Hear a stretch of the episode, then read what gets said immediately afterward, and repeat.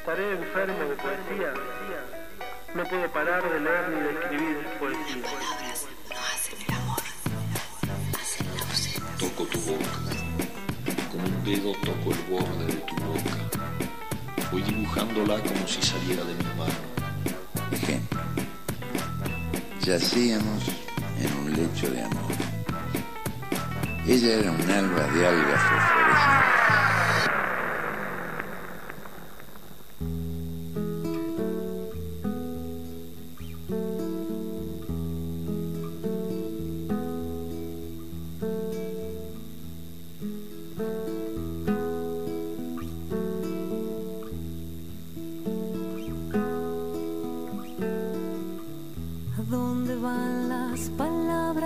Que no se quedaron? ¿A dónde van las miradas que un día partieron? ¿Acaso flotan eternas como prisioneras de un ventarrón? ¿O se acurrucan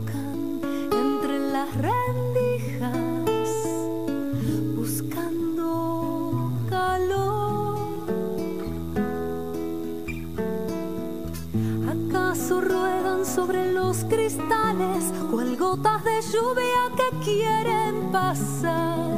¿Acaso nunca vuelven a ser algo? ¿Acaso se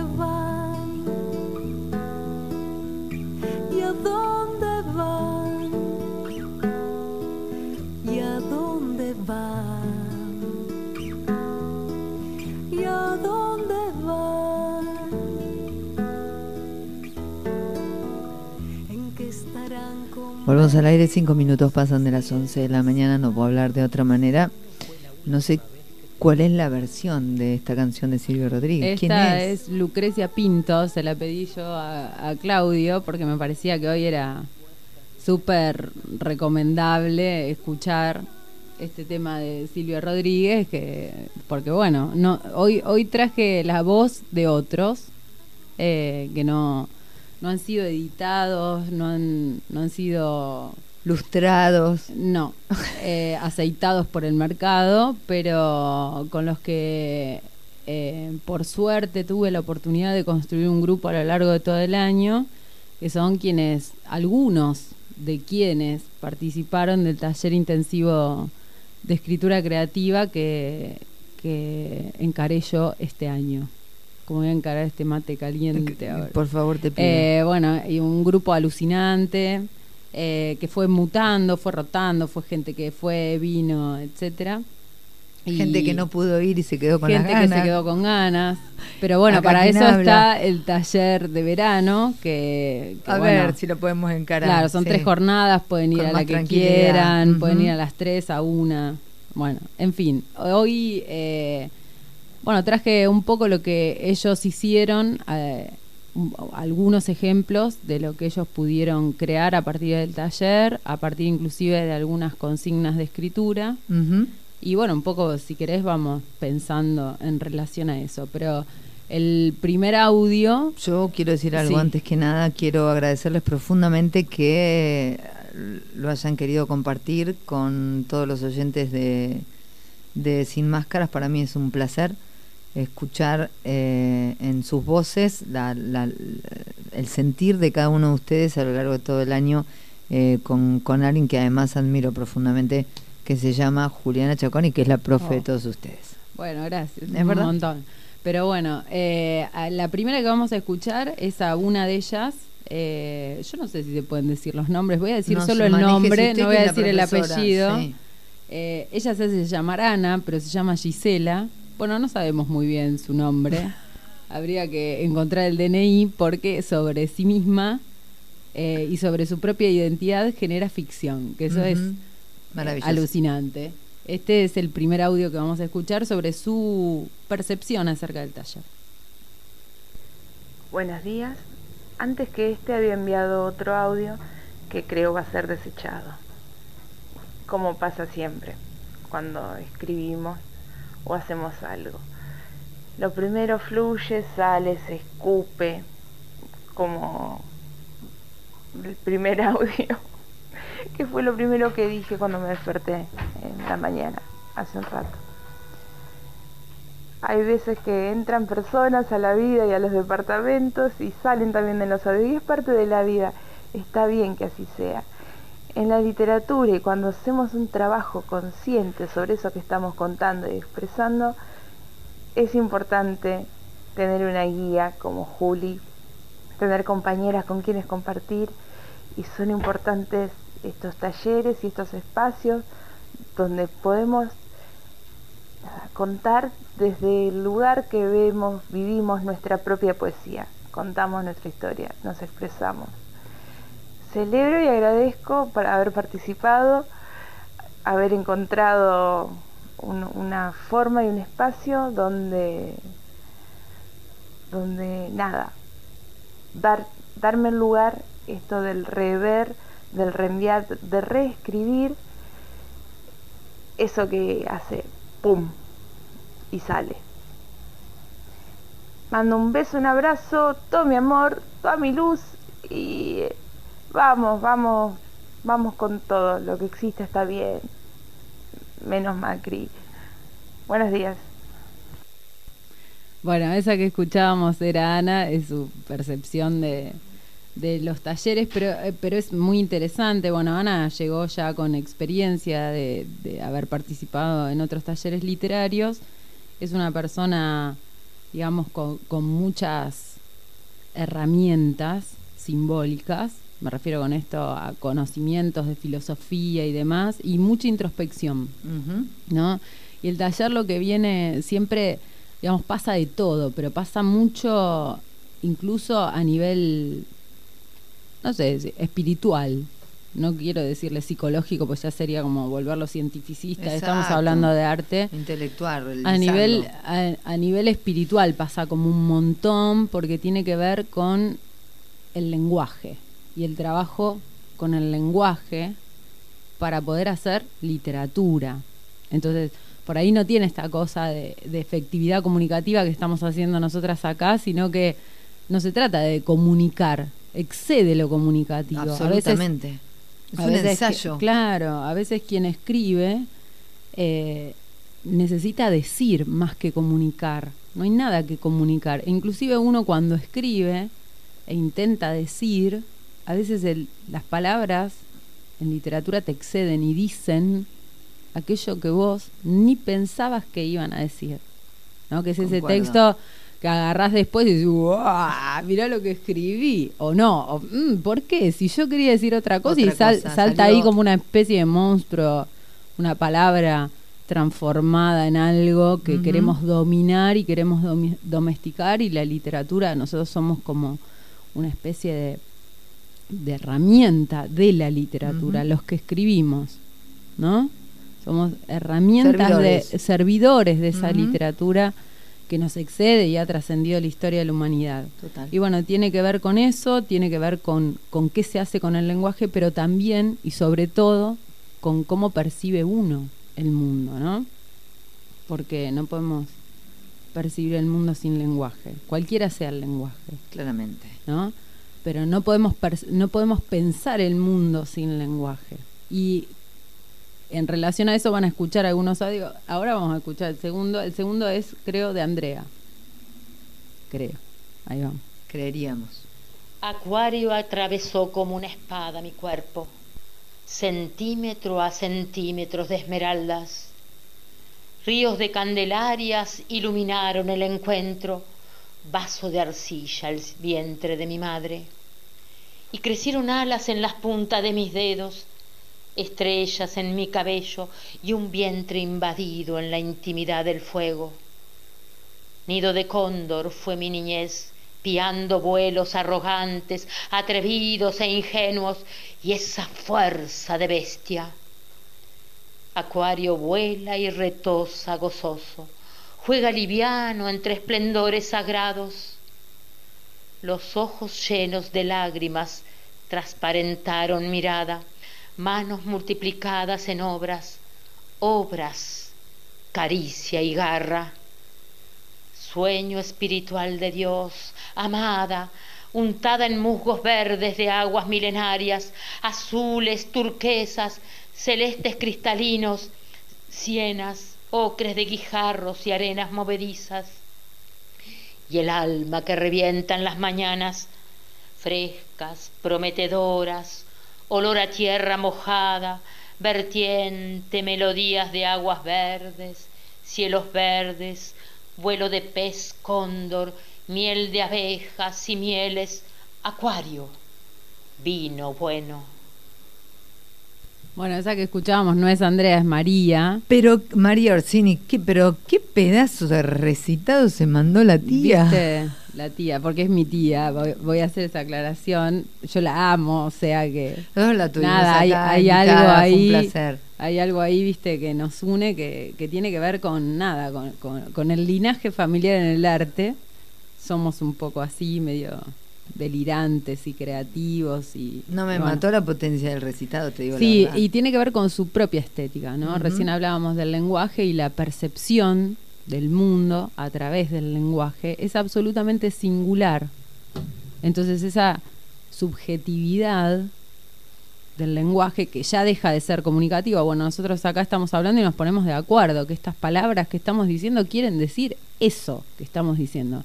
En literatura no, va más allá, excede lo comunicativo, trasvasa las fronteras de lo humano en el lenguaje y aparece, por ejemplo, este estilo de María, donde eh, su propia estética, su propio estilo, que uno lo puede percibir en, en el trabajo que ella hace plástico, aparece en su Sí, literatura. totalmente. Además, cuando está recitando, la sensación que te da ese hilo te lleva puesto.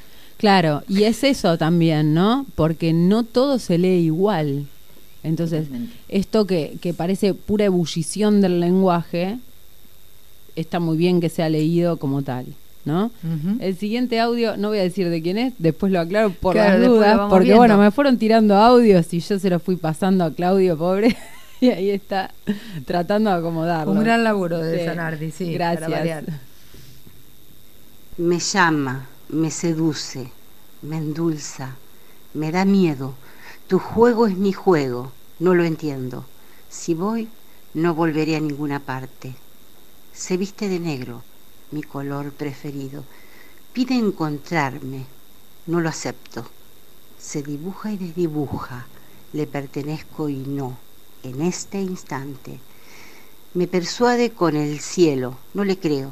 Me conquista a veces, me convence. Le temo. Está en todos lados, todo el tiempo. Andrea Z.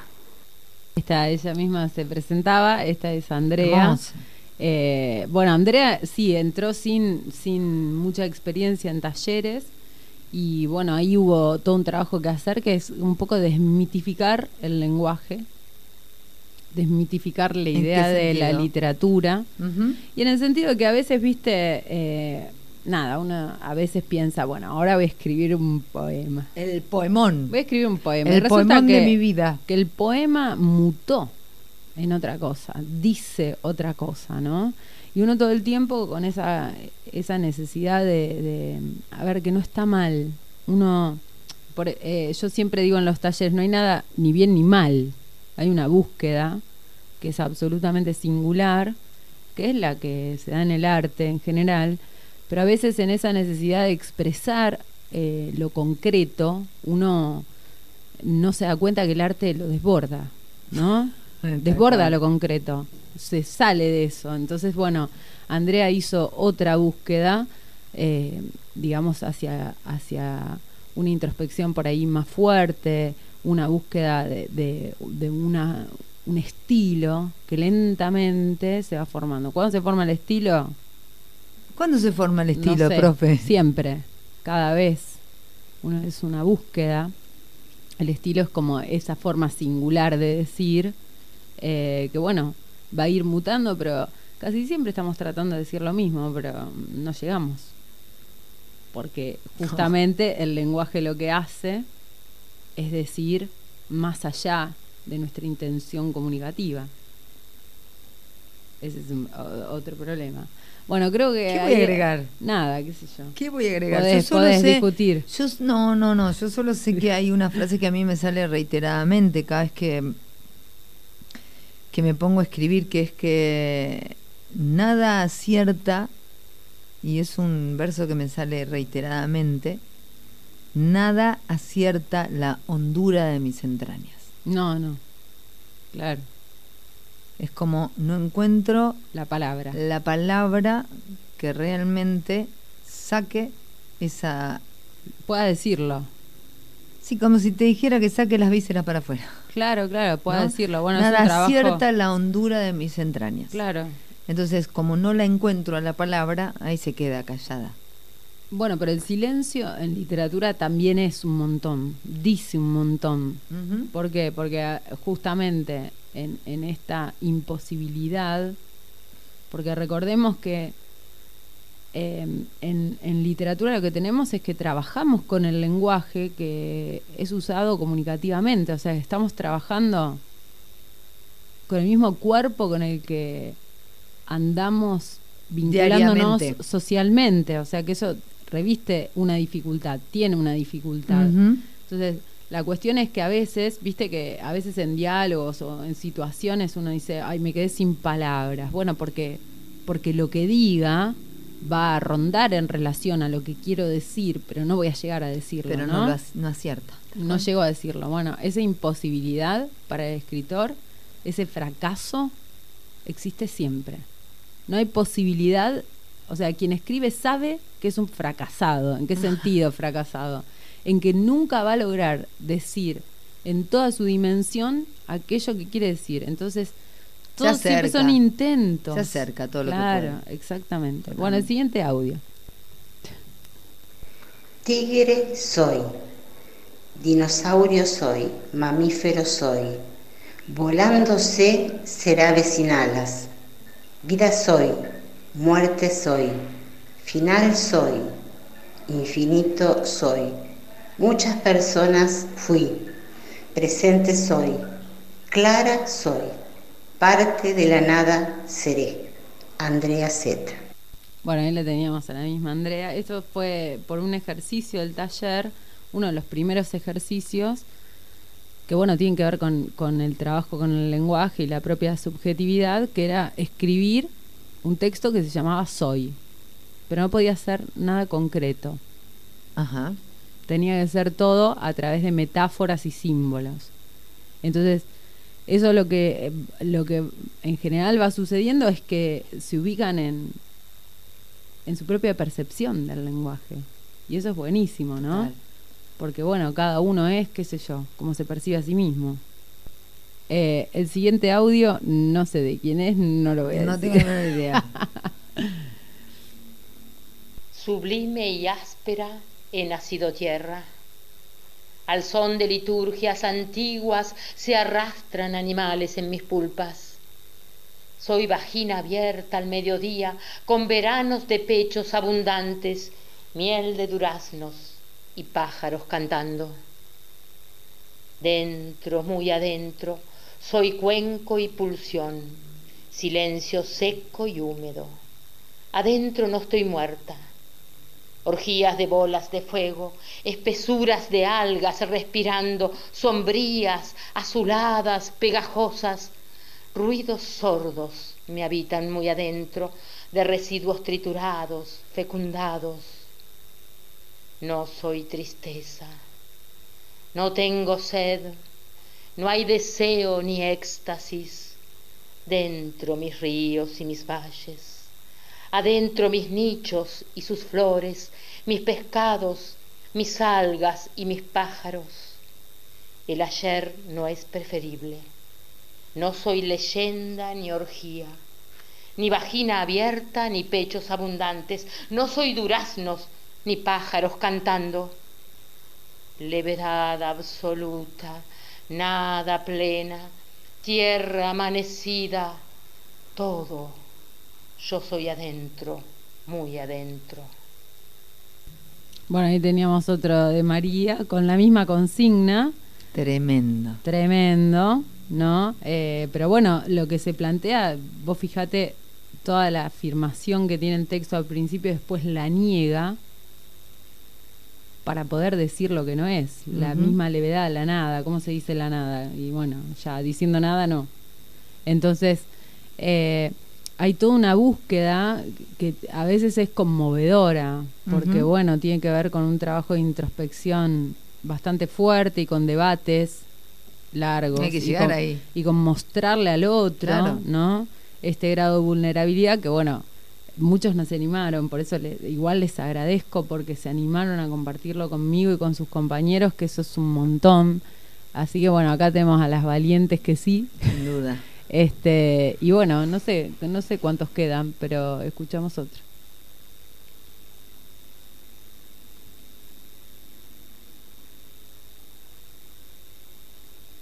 Como luciérnaga brillante lo cobijé en humedades.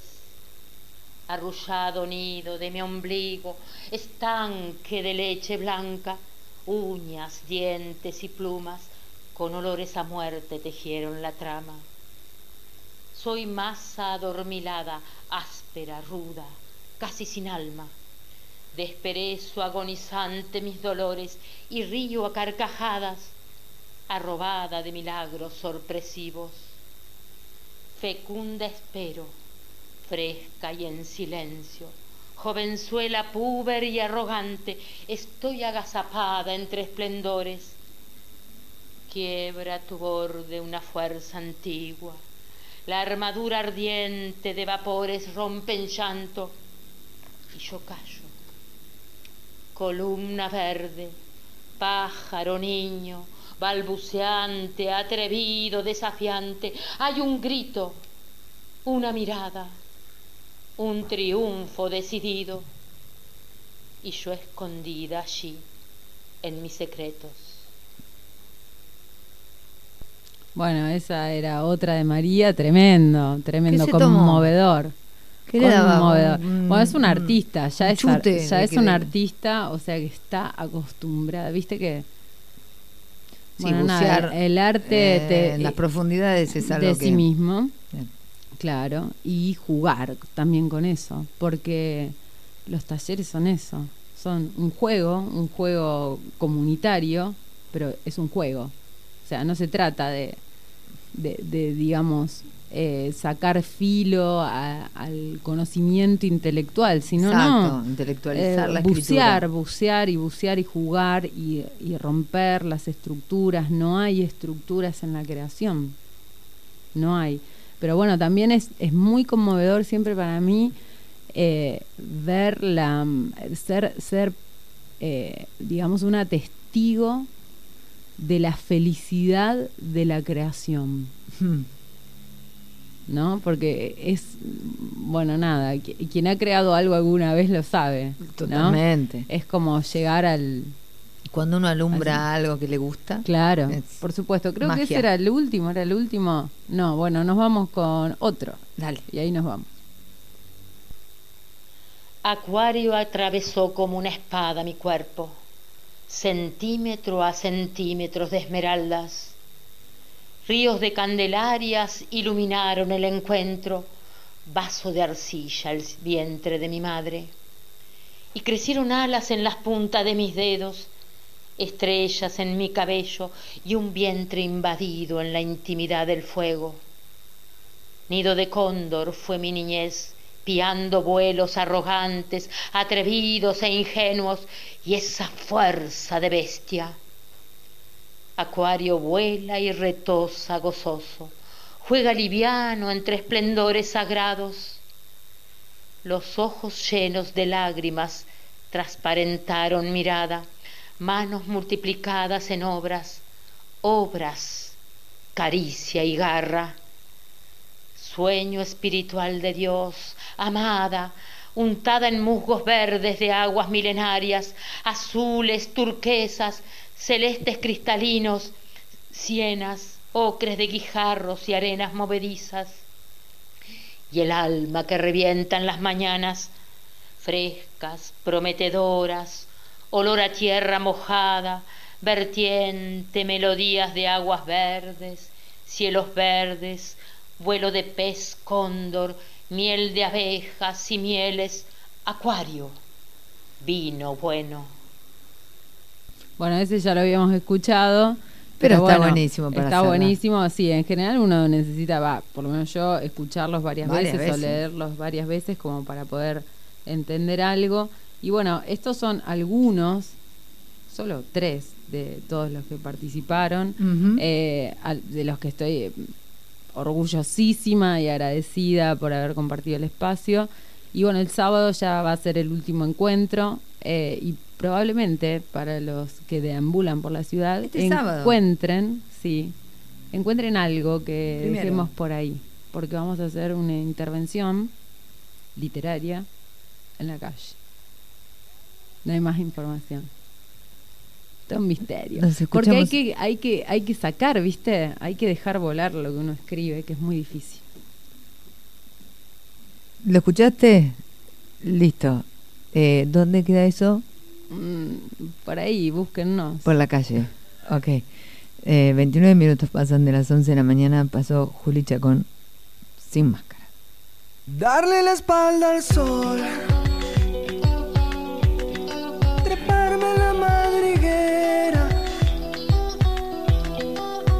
Acaso también se paga? ¿O acaso también se paga? Dormir fuera de estación.